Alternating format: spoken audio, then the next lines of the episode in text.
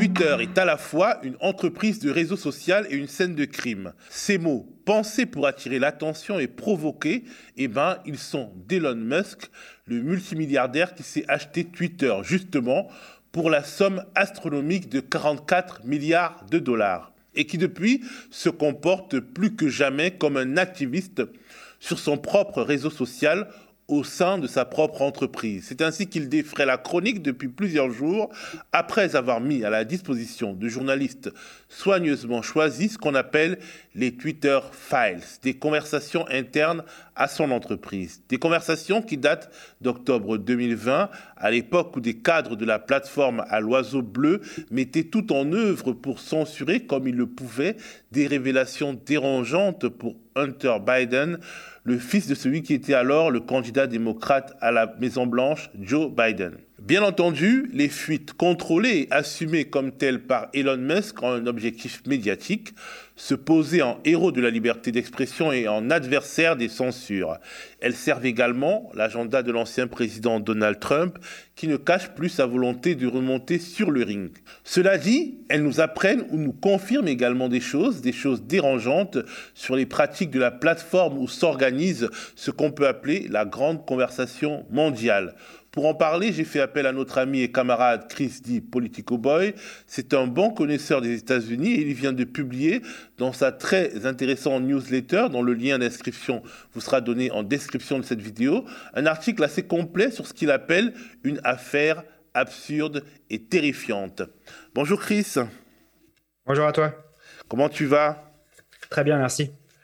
Alors commençons par le commencement si tu le veux bien. C'est quoi les Twitter Files et pourquoi ils ou elles sortent maintenant? Euh, Donc c'est comme tu disais, euh, des documents internes à l'entreprise, des emails et aussi des conversations chat, euh, du chat interne de l'entreprise sur la messagerie interne. Qui, qui, ont été fuités par Elon Musk à trois journalistes qu'il a choisis pour leurs opinions et pour leur, pour leur indépendance dans le sens où ils appartiennent à aucune rédaction euh, installée. Ils sont tous sur Substack ou sur des, sites euh, indépendants. Alors Substack, c'est un site qui centralise des newsletters, des listes de diffusion qui permettent donc aux, journalistes d'avoir une sorte de, service de blog, si tu veux, euh, avec une option payante pour les, gens qui s'inscrivent. Donc c'est un peu un, média alternatif qui se développe aux États-Unis, mais avec beaucoup de journalistes assez connus en fait qui ont migré sur cette plateforme. Et donc, euh, il a choisi ses journalistes pour leur donner euh, une, partie des archives de l'entreprise avec euh, un peu la, question de savoir est-ce que vous pouvez exploiter ça pour montrer les abus en termes de liberté d'expression et de censure qui, a été, qui ont été conduits par la direction précédente avant son rachat de Twitter. Alors, en résumé, qu'est-ce que contiennent ces révélations? Alors, pour l'instant, il y a eu trois euh, grosses euh, euh, sorties en fait d'informations. La première, c'est donc le journaliste Matt Taibbi, qui, vient plutôt de la gauche au départ, mais qui maintenant est très focalisé sur toutes les questions de, liberté d'expression, justement, donc ce qu'il a un peu mis à la marge de, ce qu'on pourrait appeler la, gauche intellectuelle américaine. Et donc, euh, lui, il, s'est surtout centré sur euh, euh, l'affaire Hunter Biden et donc la, censure des révélations qui avaient été diffusées juste avant l'élection présidentielle de 2020. Et il a aussi travaillé sur la suspension du compte de Donald Trump juste après les événements du 6 janvier 2021, quand il y a eu cette, attaque du Capitole suite à, suite à l'élection présidentielle. Donc ça, c'est une première partie. Après, il y a un, autre journaliste, Barry Weiss, qui, elle, est, clairement euh, orientée à droite et qui, euh, assez ironiquement, a fait quasiment toute sa carrière récente sur euh, la dénonciation de la cancel culture et, du, wokisme, et qui donc est elle-même un peu une, adepte de la censure, mais donc qui, s'inscrit dans cette bataille culturelle que qu'Elon Musk veut mener. Et elle, elle s'est surtout focalisée sur toutes les pratiques qui ont eu cours, on va dire, entre 2019 et, et 2021, de shadow banning et de restriction de, de, de, la liberté d'expression euh, sur Twitter. Alors, c'est quoi le shadow banning? Alors, le shadow banning, c'est euh, un peu, ça dépend comment on regarde ça. Selon la définition qui avait été donnée à l'époque par Twitter, c'était une, une, définition très, euh, on va dire, maximaliste, dans le sens où il disait shadow banning, c'est quand un utilisateur euh, euh, peut toujours tweeter, mais ces tweets ne peuvent être lus par personne parce qu'ils sont euh, la, diffusion est bloquée. Donc l'utilisateur va faire un tweet, il pense que les gens peuvent le lire, mais en fait, personne ne le voit. Donc ça, c'est vraiment... Pas autant de gens que ça se pourrait, c'est ça? Voilà, donc, donc la définition de Twitter, c'est personne. Il y a que le, il y a le, le tweeto qui fait son tweet, il le voit, il est en ligne, mais personne ne le lit parce qu'il n'apparaît pas dans l'algorithme dans la, dans le, dans, sur le site. Ça, c'est la définition maximaliste de Twitter. Et du coup, ils disent, bah, nous, on n'a pas fait de shadow banning parce qu'on n'a jamais fait ça. Et, euh, après, il y, a, la définition plus communément admise qui est en fait de, réduire la portée des tweets. Par exemple, euh, en, faisant en sorte qu'ils ne peuvent pas être dans, la liste des, des, tweets qui sont euh, en top des tendances, mais aussi tout simplement en réduisant leur leur exposition dans, dans, l'algorithme qui, qui, affiche les tweets pour chaque utilisateur.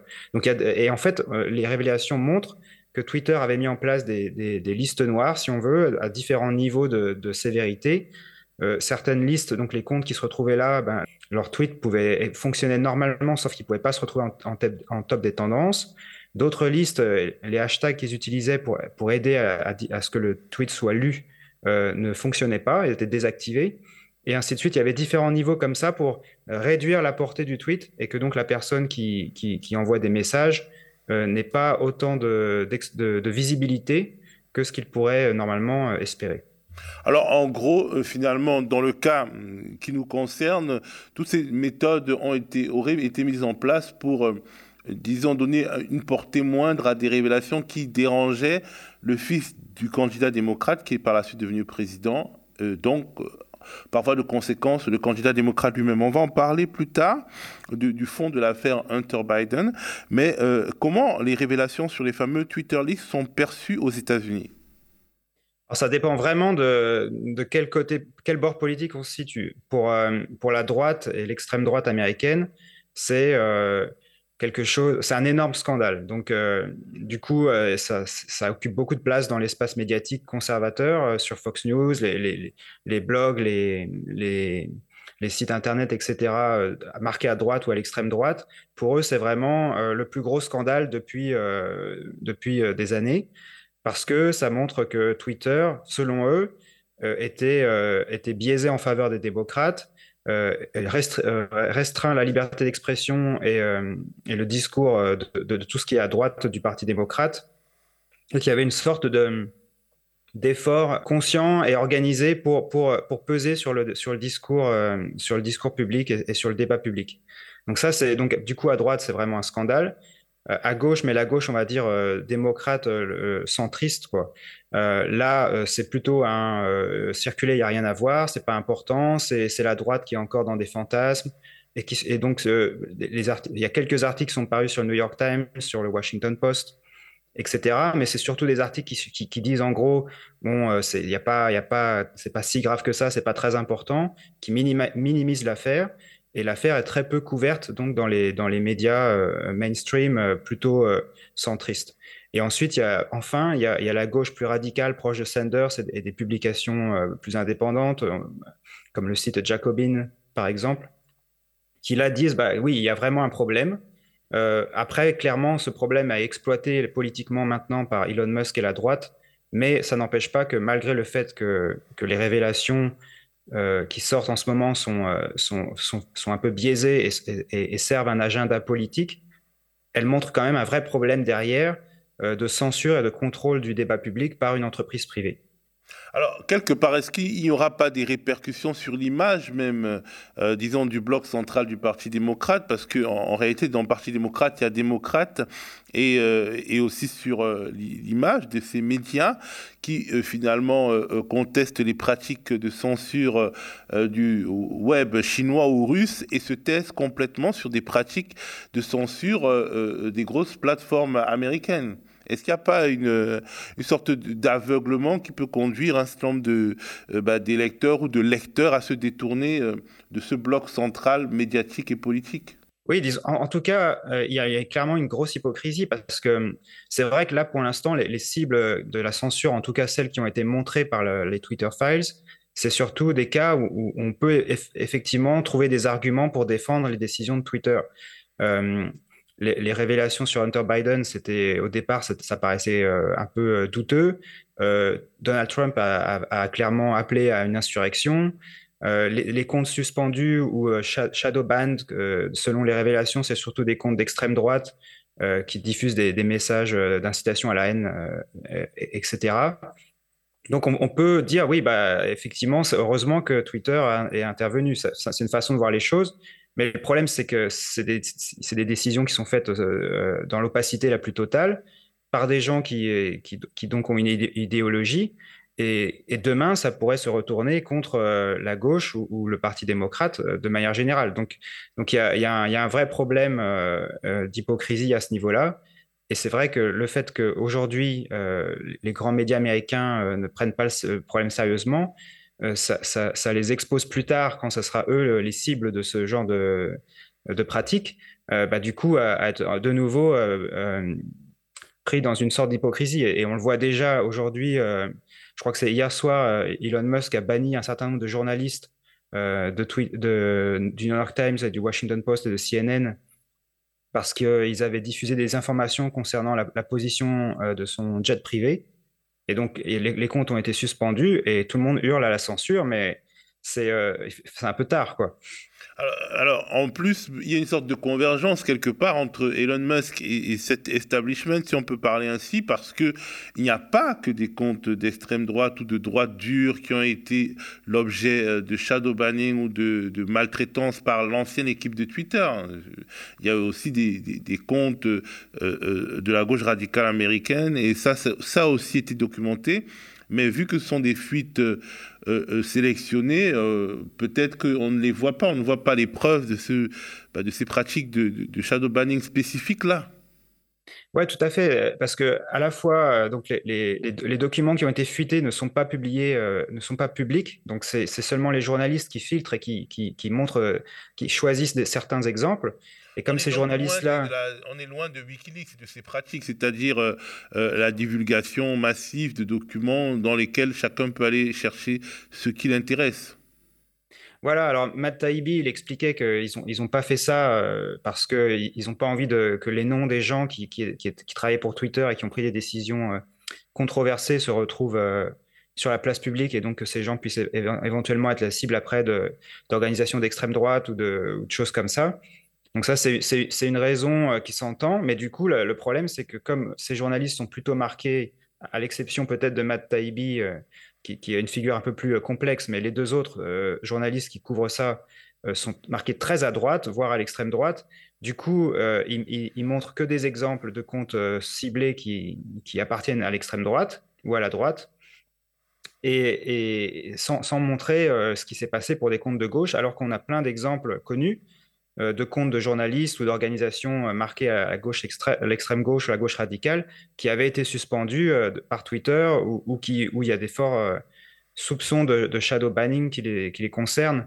Donc, donc ça, crée un, ouais, un, biais dans, le, dans, le, dans, la, dans la couverture de, cette affaire. Bah, en tout cas, nous, aux médias, ça nous intéresse parce qu'on a vu plusieurs de nos contenus, peut-être pas sur Twitter, mais sur des plateformes comme YouTube, euh, qui ont été déréférencés, qui ont été l'objet euh, de, pratiques de ralentissement et qui, euh, effectivement, ça nous parle et, ça devrait parler normalement à tous ceux qui croient de manière sincère à la liberté d'expression. Alors, est-ce que cette histoire aura des conséquences de long terme au-delà du gossip sur la politique aux États-Unis? Oui, alors il y, a, deux conséquences très concrètes. Euh, la première, c'est donc le Parti républicain maintenant euh, a la majorité à la Chambre basse euh, du, Congrès, donc la Chambre des représentants. Donc il peut déclencher des enquêtes parlementaires. Et ces enquêtes parlementaires, ces commissions ont le pouvoir de, demander, de saisir des documents, comme, un peu comme, une, comme un juge d'instruction. Donc du coup, ils vont vraisemblablement lancer deux enquêtes, une sur Twitter euh, et une sur Hunter Biden. Euh, donc à chaque fois, le but, c'est politique, hein, c'est bah, de, taper sur le Parti démocrate et, sur leurs adversaires euh, politiques. Mais donc ça va concrètement alimenter pendant des, mois et des mois jusqu'à l'élection présidentielle différentes affaires ou révélations, ou, en tout cas, ça va arriver dans le débat public avec l'idée d'exposer à la fois euh, l'ancienne direction de Twitter comme étant des, gens partisans qui aidaient le Parti démocrate, et donc de, victimiser le Parti républicain. Et puis sur Hunter Biden, bah d'essayer d'imposer dans l'idée des gens que Joe Biden, par, par lien avec son fils, est corrompu, et, donc ça pour l'affaiblir politiquement en vue des élections présidentielles aussi. Alors c'est assez drôle parce que finalement Donald Trump a été aussi connu pour, disons, les pratiques, non pas de son fils, mais de son gendre. Et bon, c'est un peu l'histoire du retour à l'envoyeur, peut-être. En tout cas, c'est assez particulier. Est-ce que quelque part on peut penser que les pratiques en, termes de régulation euh, vont être modifiées par cette affaire, notamment de régulation de, des comptes, enfin, de, la restriction ou de la censure des contenus en ligne euh, aux États-Unis? C'est difficile en fait parce que la loi aux États-Unis, euh, alors je me rappelle plus le, nom de la loi exacte, mais en gros, l'idée c'est les, les, plateformes de réseaux sociaux ne sont pas responsables du contenu sur le réseau social. Et donc, du coup, la modération, c'est quelque chose qu'ils font un peu euh, euh, de leur plein gré, du moins en théorie. Et euh, surtout pour. donc, ils ont des règles d'utilisation. Donc, il y a certaines choses qui ne sont pas autorisées, comme l'appel à la violence. Mais c'est surtout quelque chose qu'ils font dans leur propre intérêt pour conserver les, annonceurs, que la publicité puisse, que, les gens puissent, les entreprises puissent vouloir diffuser de la publicité sur leur plateforme. Donc du coup, euh, si on devait changer la loi, d'abord, c'est pas sûr que ça soit euh, possible de la faire passer au Congrès parce que forcément, parti républicain et démocrate euh, défendent leurs intérêts plus qu'autre chose. Et donc avant, c'était plutôt le parti républicain qui disait il, faut faire quelque chose. Maintenant que c'est Elon Musk qui, détient Twitter, bah, c'est plutôt le parti démocrate qui aurait intérêt à, mettre un cadre à tout ça. Mais, mais donc, la loi a peu de chances d'être modifiée, mais si elle était modifiée, ça, risquerait de, casser aussi le business model euh, de Facebook et, ainsi de suite, puisque euh, s'ils devaient vraiment modérer le contenu de manière euh, très importante, ils, ne pourraient plus, enfin, ça, leur, coûterait beaucoup trop d'argent. Et inversement, s'ils ne modéraient plus du tout le contenu, ben, il y a le risque qu'il n'y a plus d'annonceurs qui veulent travailler avec ces sites à cause du type de contenu qu'on trouverait sur le site. Donc il y a peu de chances que ça change, du moins sur le court terme. Et après, bah, il y a le fait que, maintenant, ça soit Elon Musk qui possède Twitter, il est beaucoup moins susceptible de, répondre aux qui, qui s'exerçaient avant sur, sur l'ancienne direction, qui venait des deux parties. Alors que là, maintenant, Elon Musk est clairement euh, parti dans, sa propre direction.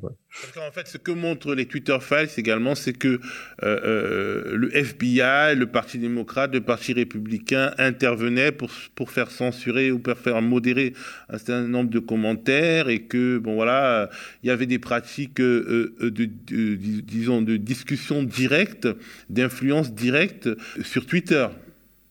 Ouais, c'est un peu fou, hein, mais donc il y, avait des discussions informelles, des canaux euh, officieux, où euh, la campagne de Joe Biden, la campagne de, Donald Trump euh, allait contacter Twitter et dire il y a tous ces tweets là qu'il faudrait supprimer parce que ça ça va pas quoi. Et donc mais c'était fait de manière totalement opaque et le succès ou l'échec de chaque requête dépendait un peu de la relation qu'entretenaient les les, personnes. Donc, enfin, Matt Taibbi dit que, les démocrates avaient plus de pouvoir d'influence sur Twitter c'est pas sûr que ce soit le cas, mais en tout cas, c'est ce qu'il affirme. Parce que apparemment, l'ancienne direction de Twitter était plus euh, favorable au Parti démocrate idéologiquement, et maintenant, ça serait l'inverse. Donc, euh, donc, donc, il y a ce, problème d'accès direct des politiques qui peuvent influencer sur la modération du contenu. Et bien sûr, la gauche euh, anticapitaliste n'a aucun, aucune voix au chapitre. Donc, c'est euh, c'est un, un, jeu d'influence entre, entre le Parti démocrate euh, centriste et, la droite et l'extrême droite. Et, et donc il y, y a, ça. Et puis il y a le fait qu'effectivement. Euh, il y a même le, FBI qui intervenu aussi. Voilà, y a, après, il y a un canal, un canal beaucoup plus officiel, même si ce n'était pas dit publiquement, qui, de, de, discussion entre le FBI et les agences de renseignement et Twitter. Et donc on suppose que c'est pareil avec Facebook et, Google et YouTube euh, et là, c'est clairement le FBI qui va parfois envoyer des emails avec euh, une liste de comptes ou de tweets qu'il faut supprimer. Et après, Twitter n'est pas obligé de s'exécuter, mais c'est difficile de dire non non plus. Donc, euh, donc ça cause un vrai problème parce que ça veut dire que c'est le FBI qui est l'arbitre de, la vérité aux États-Unis et qui contrôle ce qui peut se dire et ce qui ne peut ne pas se dire sur Twitter et donc dans le débat public. Et bon, pour nous qui sommes en France, on imagine que de tels canaux euh, peuvent aussi exister en France euh, avec les différents services de police et, aussi avec euh, bah, les partis politiques de l'establishment, si on peut dire, en tout cas les partis politiques les plus en vue. Et c'est assez effrayant quand on est justement un média indépendant qui est surtout diffusé euh, en ligne. Et si on parlait un peu de l'homme par qui le scandale est arrivé, c'est-à-dire Hunter Biden, le fameux Hunter Biden. Oui, donc lui, c'est le, le fils cadet de Joe Biden. Et euh, c'est quelqu'un qui a toujours été euh, au centre de, de scandales, entre guillemets, parce qu'il a eu. Enfin, c'est quelqu'un qui a une vie un peu compliquée, qui est il a perdu sa, mère et sa sœur dans un accident de voiture quand il avait deux ans. Après, donc c'est le, deuxième de la famille, donc il était un peu dans l'ombre du, fils prodige euh, euh, Beau Biden qui, est décédé en 2015. Donc c'est quelqu'un qui a, traversé des épreuves personnelles assez, euh, difficiles, mais qui est aussi, contrairement à son frère aîné qui était plus vu comme le successeur politique, lui c'était plus quelqu'un qui, un homme d'affaires qui a beaucoup profité du nom de Joe Biden pour pour euh, faire du lobbyisme, pour faire des affaires à l'étranger. Et donc, il y a toujours eu des soupçons euh, de corruption ou, de trafic d'influence euh, le concernant. Et, en 2020, donc à trois semaines de la, de la présidentielle, il y a donc ce journal, le New York Post, qui appartient à, Rupert Murdoch, donc qui est le propriétaire de Fox News aussi. Donc c'est un, un, tabloïd plutôt associé à la droite ou l'extrême droite. Et donc ce journal sort des révélations des emails qui ont été obtenus sur un, ordinateur euh, appartenant à Hunter Biden qui montrent que Hunter Biden a sollicité son père euh, dans ses affaires. Et, donc, c'était ça le, gros scandale que, Trump espérait instrumentaliser juste avant la présidentielle. Alors des affaires qui ont eu lieu notamment en Ukraine. Hein. À l'époque, il n'y avait pas encore la guerre et la résistance ukrainienne. C'était surtout, disons, des liens avec un régime corrompu et avec des entreprises spécialisées dans le gaz. Oui, c'est ça. C'est-à-dire que Hunter Biden avait, avait été embauché par Burisma, donc qui est une, entreprise euh, de gaz, euh, pour siéger au conseil d'administration. Et, donc, ça était payé très, des, sommes très importantes euh, pour, pour siéger à ce conseil, et alors qu'il n'a aucune expérience de l'Ukraine, qu'il n'a aucune expérience de l'industrie gazière. Donc, c'était clairement une instrumentalisation. Et à ce moment-là, Joe Biden était le vice-président de Obama et était responsable de la politique étrangère des États-Unis en Ukraine. Donc du coup, même la presse démocrate avait dit il y, a, un problème là, mais il n'y avait pas de preuves comme quoi euh, euh, la présence de, Hunter Biden chez Burisma aurait influencé euh, la politique étrangère américaine et l'action de Joe Biden, jusqu'à ce qu'elle sorte ces emails où on voit qu'il y, y, a un des cadres, des grands, des principaux responsables de l'entreprise qui remercie Hunter Biden de lui avoir permis de, rencontrer Joe Biden. Donc c'est à la fois, ça augmente énormément le soupçon, et en même temps, euh, il n'y a aucune preuve, puisqu'il aurait pu le rencontrer. Emmanuel Macron rencontre des dirigeants d'entreprise tout le temps sans que sans qu'on l'accuse de corruption euh, pure et simple. Donc, donc y a à la fois, ça, a augmenté les soupçons, ça a créé la ça a ajouté à la perception qu'il y, avait, des problèmes de corruption entre Hunter Biden, Joe Biden et puis l'Ukraine, la Chine aussi. Mais il n'y a, pas de, preuves, euh, de, preuves concrètes qui permettent d'affirmer avec certitude qu'il y a un problème de corruption. C'est peut-être cette preuve formelle que, euh, bah, les, parlementaires républicains vont essayer de, de, trouver euh, via les commissions d'enquête qui sont en train euh, de préparer. Alors, Elon Musk peut-il être considéré aujourd'hui, Chris, comme un allié de celles et ceux qui se battent contre la censure ou pour la liberté d'expression? Après cette histoire bah, pas vraiment en fait, puisque à la fois, bon, sur, cette affaire, c'est sûr que les, révélations qu'il a permis euh, sont, précieuses, mais en même temps, son comportement à lui est, limité, très encadré. C'est ça. Et puis euh, euh, son comportement à lui est après le reflet exact de ce qu'il dénonce. C'est-à-dire que là, il est même sur ses tweets, il appelle à voter pour le Parti républicain, il, diffuse et, reprend des arguments ou, même parfois des, théories un peu conspirationnistes euh, de la, droite ou de l'extrême droite américaine. Et puis il censure surtout, là on vient de le voir, euh, des comptes de journalistes euh, qui, le critiquent. Et avant ça, donc il a, il a réinstauré tout un tas de comptes liés à l'extrême droite américaine qui avaient été suspendus par Twitter pour différentes raisons liées à l'incitation à la haine, des choses comme ça. Donc il les a, il les a réinstaurés sur, sur Twitter et ces comptes-là lui ont ensuite demandé de supprimer des comptes d'extrême gauche, de mouvements antiracistes ou euh, de mouvements euh, anarchistes, de choses comme ça. Et, et il s'est exécuté. Donc il, a, donc il a supprimé tout un tas de comptes liés à l'extrême gauche à la demande de l'extrême droite. Donc il est vraiment dans une démarche partisane et du coup ça, ça, ça, ça casse toute sa crédibilité en tant que champion de la liberté d'expression. Merci Chris. Merci.